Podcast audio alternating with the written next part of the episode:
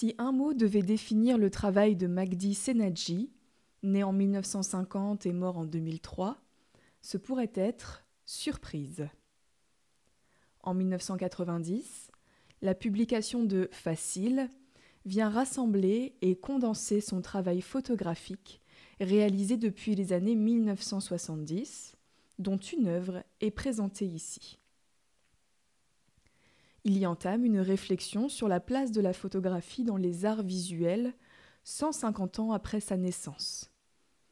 Facile, cette discipline Où il ne suffirait que d'appuyer sur un bouton d'appareil photo pour que l'œuvre se réalise d'elle-même?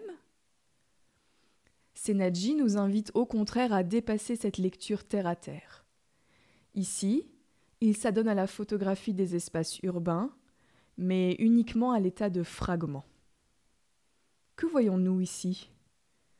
Que cache et que nous révèle l'ombre en arrière-plan? Par ses choix artistiques, le photographe nous laisse un souvenir, une empreinte partielle du réel.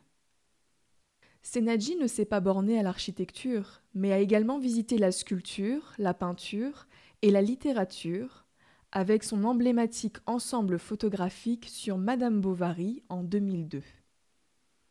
Dans celui-ci, comme pour ses vues urbaines, la présence humaine se lit sous la forme d'empreintes, de traces, de représentations et de confrontations subtiles avec le monde animal ou les éléments de paysage.